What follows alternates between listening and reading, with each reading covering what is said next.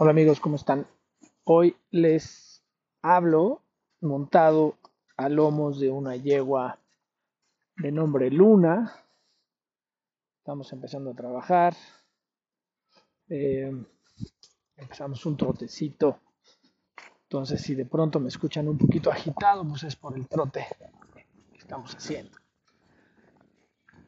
Les platico que ayer tuve tres constelaciones. Soy facilitador, como les había dicho, de constelaciones.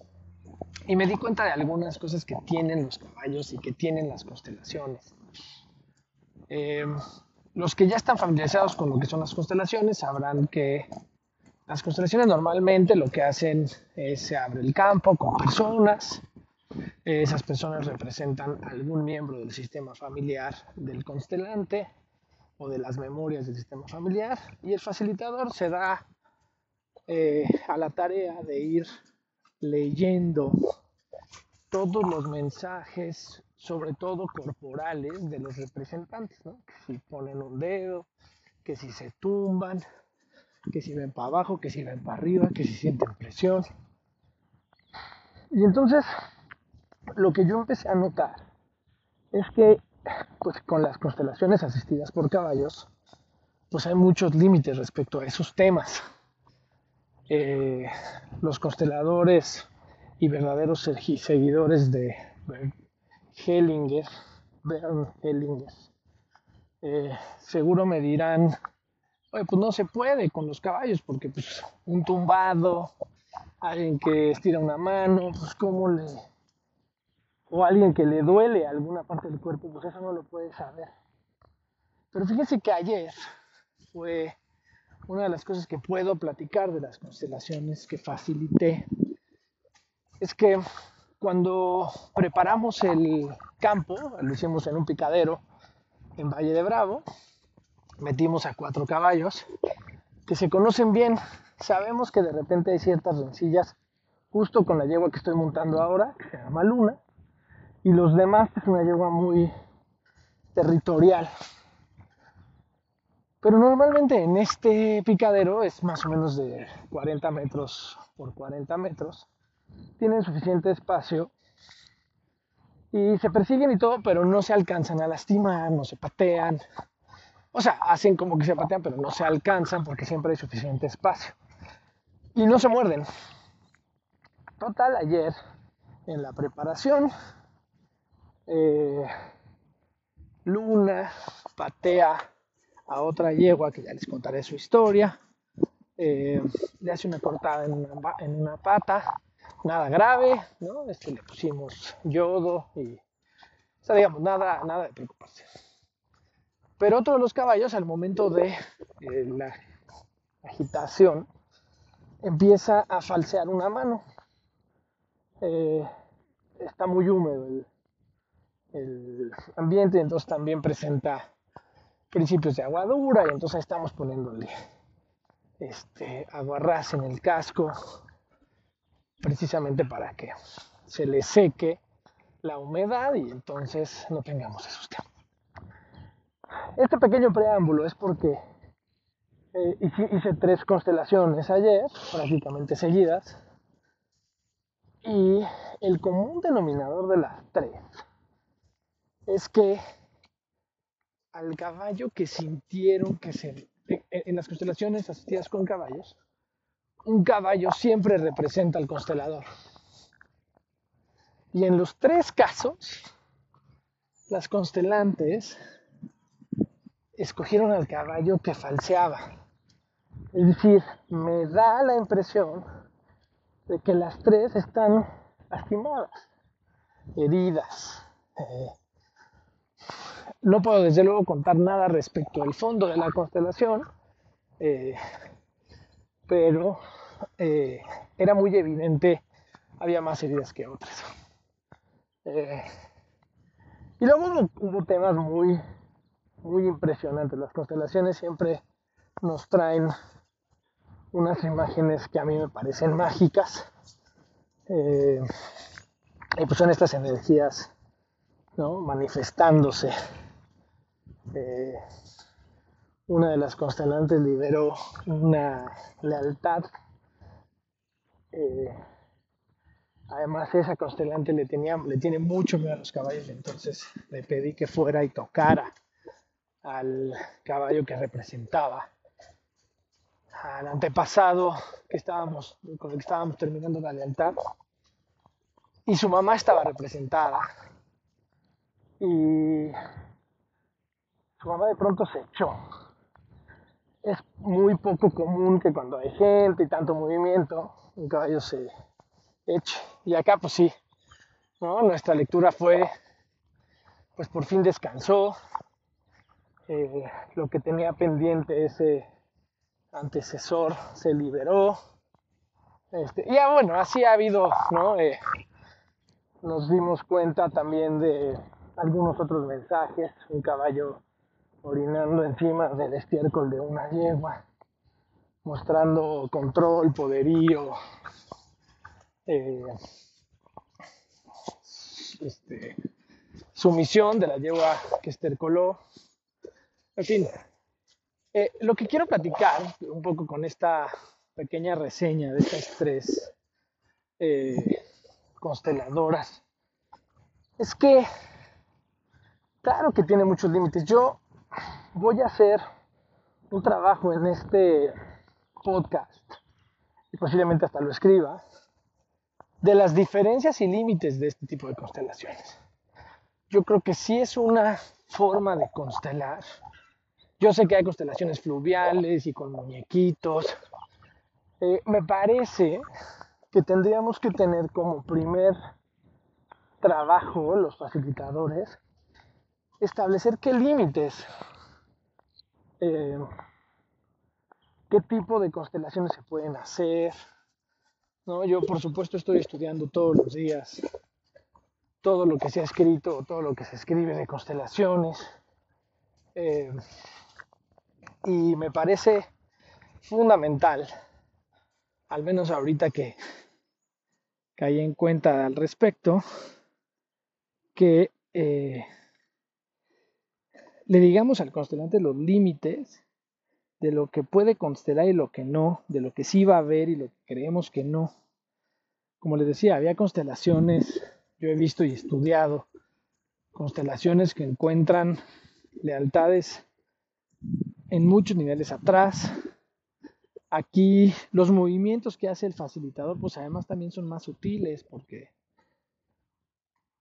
no al hacer el movimiento hay que tener muy claro en dónde se está trabajando. El campo es muy elocuente. Eh, cuando el constelante habla en tercera persona o cuando está diciendo algo que no es lo que se requiere trabajar, se queda estático. Eh, en el campo los caballos tienen agua y comida, este, para que no estén, que no estén nerviosos y así. Y algunas posiciones o situaciones pues, dependen de dónde está el agua y la comida.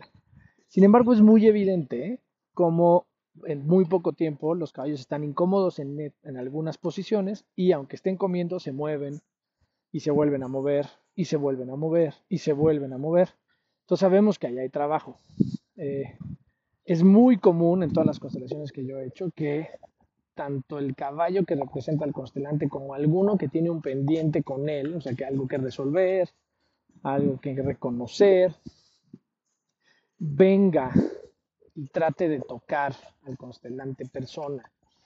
Eh, yo los invito, o sea, eh, es más, les voy a decir una cosa que me pasó y que es muy, muy simpática. Eh, mi primer acercamiento a la constelación fue una plática con una querida este, prima eh, que me dijo, yo no constelo ni me gustan las constelaciones porque trae muertos. Eh, y entonces a mí eso pues, no me gusta, ¿no? Abrimos portales y... Yo ahora que he constelado tanto y que he visto y que he escuchado y que he sentido, siento que la presencia está, eh, pero siempre está en amor. Eh, al menos hasta ahora. Eh, un mensaje que me ha llegado constantemente es, ten cuidado a quien constelas, no te involucres, no, no, consteles a todos, te vale decir que no. Debo de confesar que constelé a alguien que me vibraba no constelar. Eh, pero también recordé que la constelación está al servicio del sistema familiar de quien constela, en amor. Y entonces también eso es, un, es una señal, es un mensaje, soltar el ego, soltar el miedo y ayudar, poner al servicio del constelante eh, nuestros conocimientos y nuestro sistema y nuestro, y nuestro valor y nuestro amor, porque al final la verdad es que sí encontré, sí encontramos, eh, muchas cosas que trabajar este, en esa constelación. Eh, sí había oscuridad, sin duda, En esa, esos antecedentes, ese sistema familiar tenía muchas oscuridades, yo sentí muchas oscuridades, pero no es en el que más he sentido oscuridades, hubo otro en el que un, caballo estuvo literalmente eh, pasmado, eh, prácticamente toda la constelación, metido en una esquina del campo. Eh, a mí me, la lectura que yo le daba a ese, pues a ese tema era mucho amor. Primero pensé, por supuesto, en un excluido. Normalmente los excluidos se quedan muy estáticos, pero presentes. Eh, pero no nos daba movimiento. O sea, cuando hicimos el movimiento para reconocer a un excluido, eh, no nos dio definitivamente no, no se movió el campo. Entonces a mí me hizo pensar, pues no es por ahí, hagamos otro movimiento. Y pedí permiso y así lo hicimos. Y, al final, eh, debo de confesar que no encontramos, o sea, mi, mi, mensaje fue, hay que trabajar en algún otro lugar. Eh,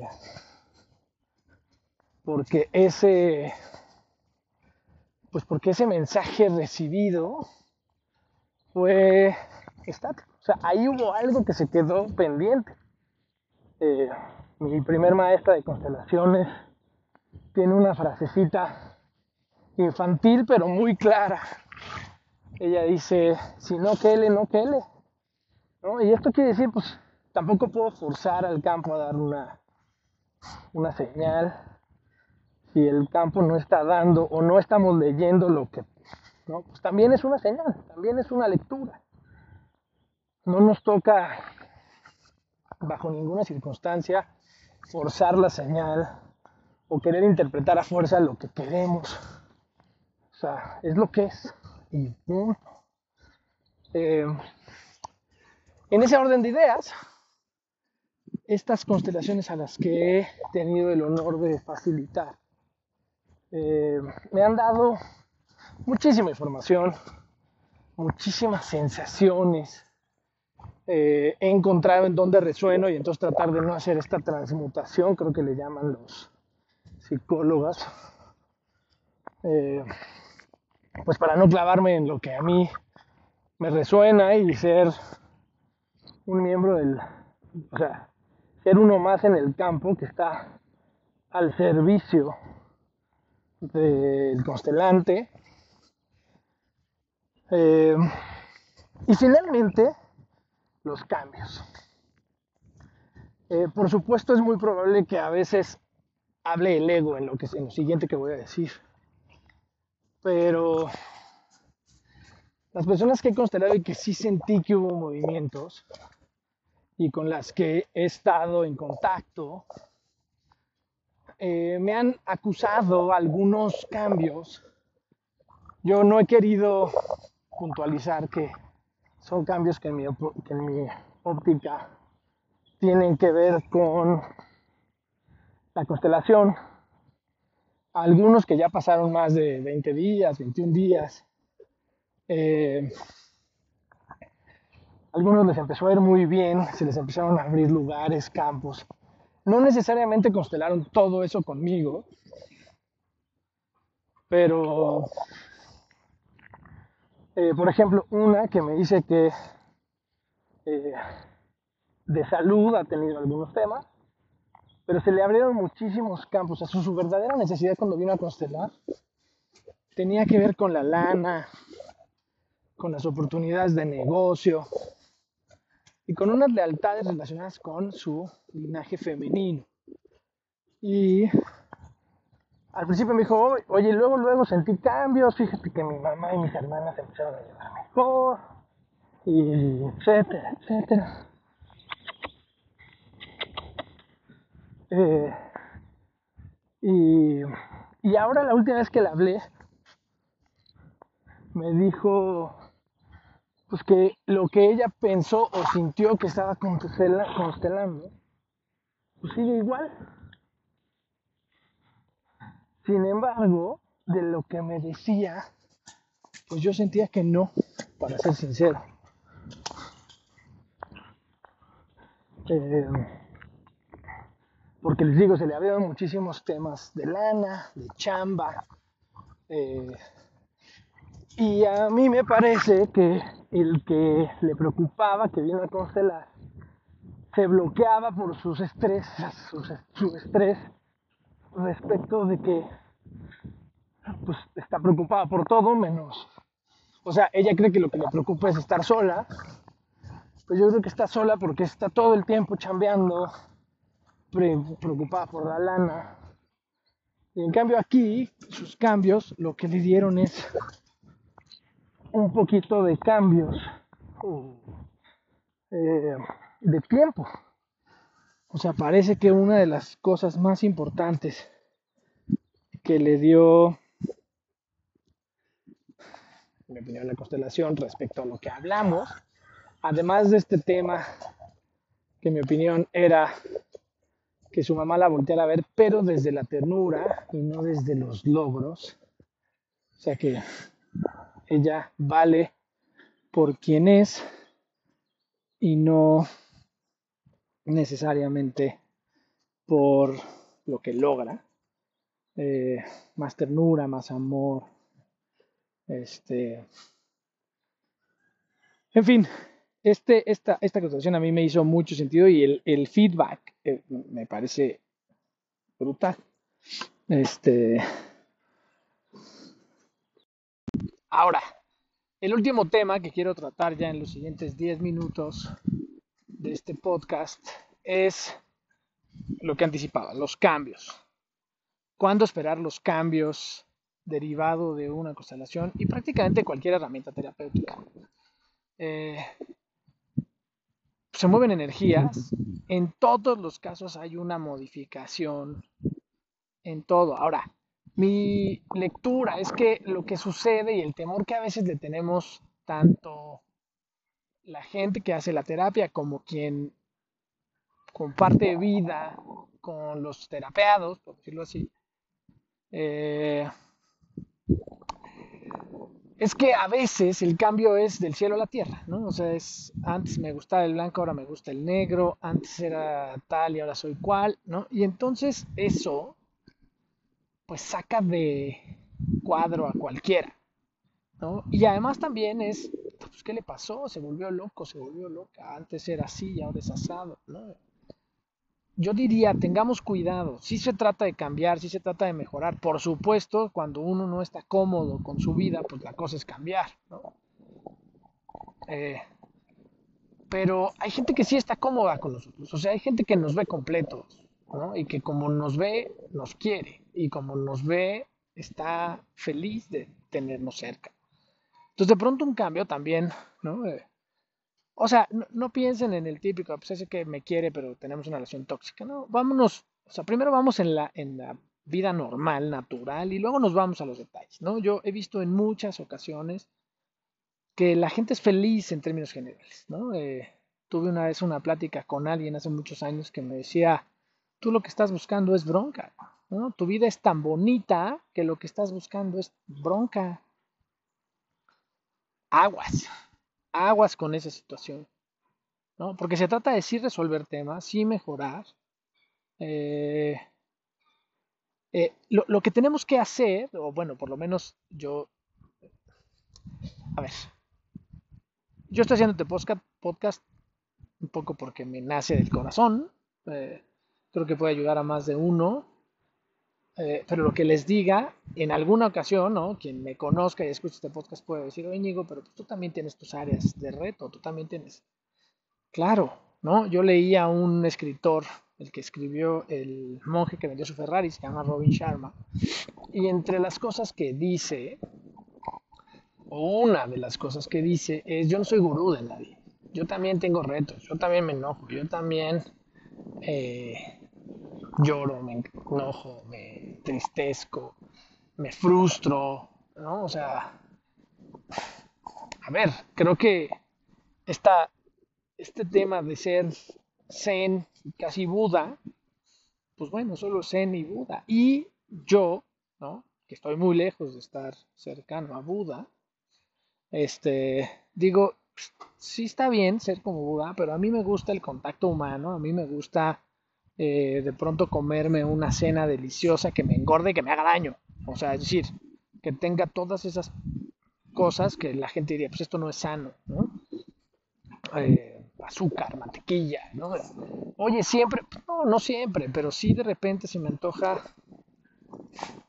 portarme mal en cuanto al espíritu se refiere, porque soy humano y porque se vale. Eh, imagínate que estés todo el tiempo, no, no, todo perfección, todo perfección.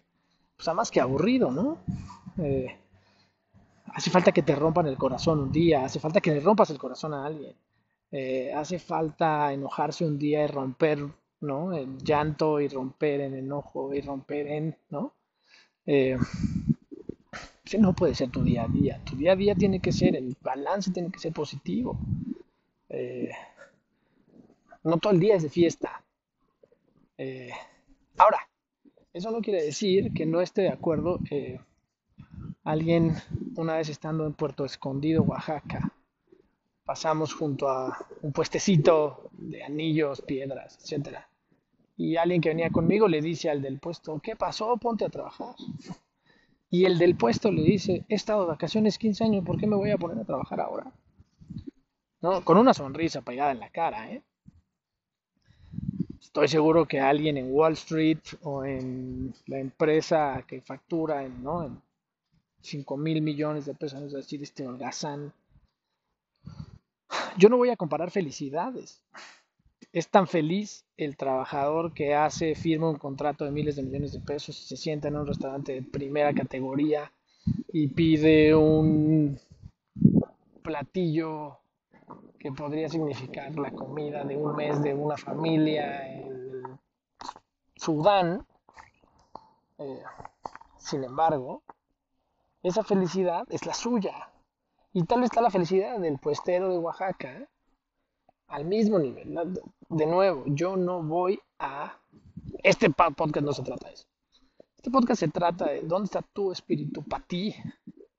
otra vez, eh, está, estamos seguros todos, y hemos escuchado miles de veces que eh, todos somos uno. Escuché una teoría de a todos nos toca vivir una vida. Eh, es decir, a mí me va a tocar vivir mi vida, la vida de mi hermano, la vida de mi mamá, la vida de mi papá, la vida de mi, etcétera, etcétera, así todas las vidas. ¿no? Eso rompe algunos temas como yo te escogí o yo no te escogí como papá o como mamá, ya saben, esa este, creencia eh, de los hijos escogen a los papás. ¿no? De nuevo, no vengo yo a decir que sí o vengo, yo no vengo a decir que no. Yo lo que vengo a decir es, pues todo entra. Mi último punto en este audio, que está dividido como en tres, a ver cómo se publica, estoy un poco nervioso si no hice un churro ahí medio raro, es que, y ya para terminar esta idea, yo creo que puede haber mucha espiritualidad en toda la gente. O sea, no hace falta cambiar todos tus hábitos para ser espiritual. O sea, puede haber alguien que le guste lo que les digo, comer en los mejores restaurantes y ser muy espiritual, y alguien que le guste estar sentado en el pasto y ser muy espiritual. Eh, yo creo que el tema, ¿no? yo, yo he estado comparando, mi siguiente podcast se va a poner un poco esotérico porque yo creo que las religiones, yo la, la religión que más conozco es la religión católica, ahora he visto que todas las demás, los demás sistemas espirituales eh, coinciden en muchos temas eh, que, eh, o sea, que los mensajes son como muy claros, ¿no? O sea, es, oye, la abundancia. Por ahí hay un mensaje de, en la religión católica, no sé si en las demás religiones, pero asumo que habrá, que dicen algo así como pues, que si te entregas a Dios, es todo en el cielo y todo en, y todo en la tierra, o sea, abundancia. Aquí es si logras aprender y conectar suficiente, vas a tener toda la abundancia que quieras aquí y además a ser un alma progresada y entonces pues también todo el plano espiritual de existencia. Entonces, no hace falta ser católico, yo prácticamente dejé de ser católico. Este, más por temas humanos que temas religiosos. Eh, pero lo que quiero decir es, al final, se puede ser espiritual, se puede ser, eh, se puede creer profundamente en el espíritu. Yo estoy seguro que estamos encontrando el camino correcto de la espiritualidad en esta humanidad así como descubrimos la, eh, la gravedad, la ley de la gravedad y ahora la física es parte de nuestro día con día, la química es parte de nuestro día con día, yo creo que las reglas de la espiritualidad también ya están, las tenemos que descubrir, domar, entender. Eh, hay quien lo hace mucho mejor, ¿no? pero eh, sin duda y hay quien ya lo descubrió y tal vez no lo sepa, o si lo sepa y no sabe cómo compartirlo, o, es tan mágico que la gente pues, duda, ¿no? Eh, otra coincidencia que yo tengo con la religión, todos sabremos, casi todos los occidentales al menos, conocemos esa historia de que Moisés dudó cuando eh, Dios le dijo, toque esta piedra y de aquí va a salir agua.